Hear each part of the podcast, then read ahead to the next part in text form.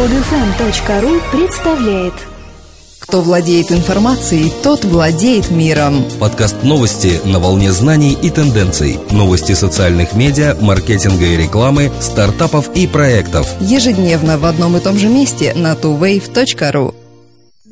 Здравствуйте! Сегодня 31 октября 2012 года, и с вами в студии, как обычно, Елена и Дмитрий. Чистая прибыль Яндекса в третьем квартале составила 2,3 миллиарда рублей. Компания увеличила чистую прибыль на 34%, а выручку на 41% по сравнению с аналогичным периодом 2011 года. Размер консолидированной выручки составил 7,3 миллиарда рублей. Выручки за вычетом вознаграждений партнерам более 6 миллиардов рублей. Операционная прибыль в третьем квартале 2012 года достигла 2,5 миллиардов рублей, а скорректированная чистая прибыль 2,3 миллиарда рублей. Рентабельность по чистой прибыли составила 32%, рентабельность по операционной прибыли 35%. По словам генерального директора Яндекса Аркадия Воложа, его компания смогла показать столь высокие результаты благодаря объемам продаж контекстной рекламы. Кроме того, было улучшено качество поиска, что позволило увеличить долю во всех браузерах и на всех платформах. Постановление о блокировке запрещенной информации в интернете вступает в действие с 1 ноября без ряда принципиальных положений. Из текста исчезли понятия «запрет цензуры» и пункт о недопустимости блокировки ресурсов в случае отсутствия на них незаконного контента. В подписанном варианте нет и пункта об обеспечении интересов представителей индустрии, не нарушающих закон. Регуляторами реестра будут Федеральная служба по контролю за оборотом наркотиков и Роспотребнадзор. Первый должен контролировать сайты, пропагандирующие наркоманию, а второй отвечать за мониторинг призывов к суициду и детскую порнографию. Из числа регуляторов исключено МВД.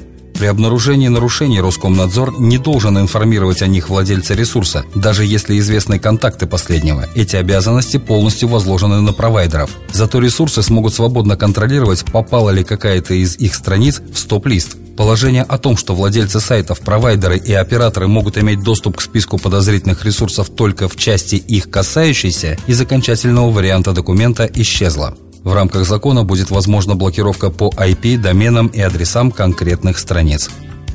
Интернет-проект «Вита Портал», посвященный здоровью и медицине, получил 2 миллиона от инвестиционного фонда Prostor Capital и бизнес-ангела Эстер Дайсон. Привлеченные средства будут направлены на дальнейшее развитие технологий, построенной на использовании персональных данных, включая инструменты онлайн-мониторинга собственного здоровья, рейтинга врачей и клиник, а также сервисов, помогающих людям поддерживать и улучшать свое здоровье каждый день. Цель российского сайта Вита Портал – внести собственный вклад в укрепление здоровья нации. Компания не только предлагает информацию о болезнях и лекарствах и консультации специалистов, но и позволяет посетителям провести мониторинг собственного здоровья, получить э, консультацию по фитнесу, узнать о диетах и многое-многое другое. Компания Vita Portal была создана в июне 2011 года фондом Fastlane Ventures, одним из лидеров интернет-рынка России. Она стала лауреатом премии Рунета 2011 в номинации «Здоровье и отдых». На конференции DLD Moscow в мае 2012 года ее назвали одной из 25 самых перспективных и технологических компаний Рунета.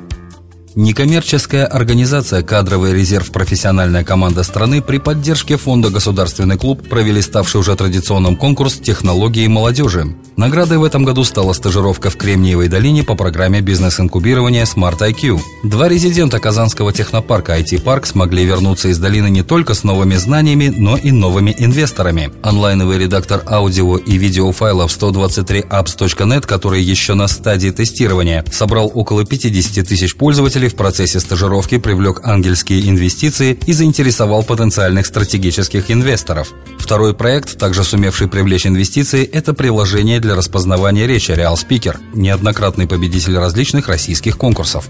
Распознавание речи действительно является сегодня крайне перспективным технологическим направлением. Такие решения применимы во многих отраслях, от того и объем рынка внушителен. Известный американский изобретатель и футуролог Раймонд Курцвейл, с которым я обсуждала данный проект, подтвердил, что чтение по губам – это следующий шаг в обучении машин распознавать человеческую речь, сказала инвестор Real Speaker Рената Ахунова. Компания Child's Play Communications выяснила, 92% мам, проявляющих активность в социальных сетях и блогах, покупают через интернет, ориентируясь на прочитанные в них отзывы и рекомендации. Лидерами онлайн-покупок стали игрушки, на втором месте одежда для детей и себя. Наибольшую популярность заслужили Facebook, Twitter и блоги, к которым они обращаются, чтобы получить представление о качестве продукта, который хотят приобрести. А вот Pinterest стал медиаплатформой, к которой большинство респондентов, 63%, обратились на протяжении этого года впервые. В ближайшее время 28% опрошенных мам планируют опробовать Instagram, собираясь приобрести что-либо через интернет. Если сравнивать социальные медиа, то в Facebook мамы стали проводить больше времени, чем раньше. Так ответили 64%. А Twitter несколько утратил свои позиции. К нему стали обращаться реже, чем ранее – 33%. Безусловным лидером среди медиаплатформ по влиянию на решение покупки остаются блоги. К ним обращаются 80% опрошенных.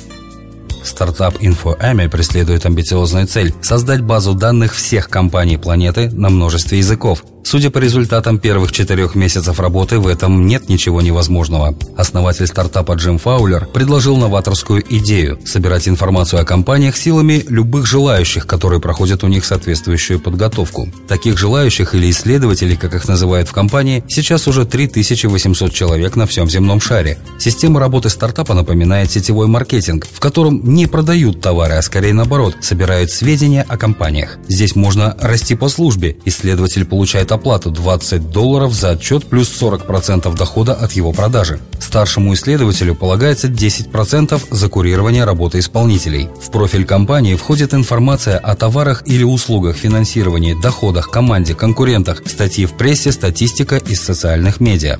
Это уже второй проект Джима Фаулера. Ранее он запустил компанию Jigsaw, которая занималась сбором контактной информации на основе краудсорсинга. Jigsaw была продана Salesforce.com за 175 миллионов долларов в 2010 году.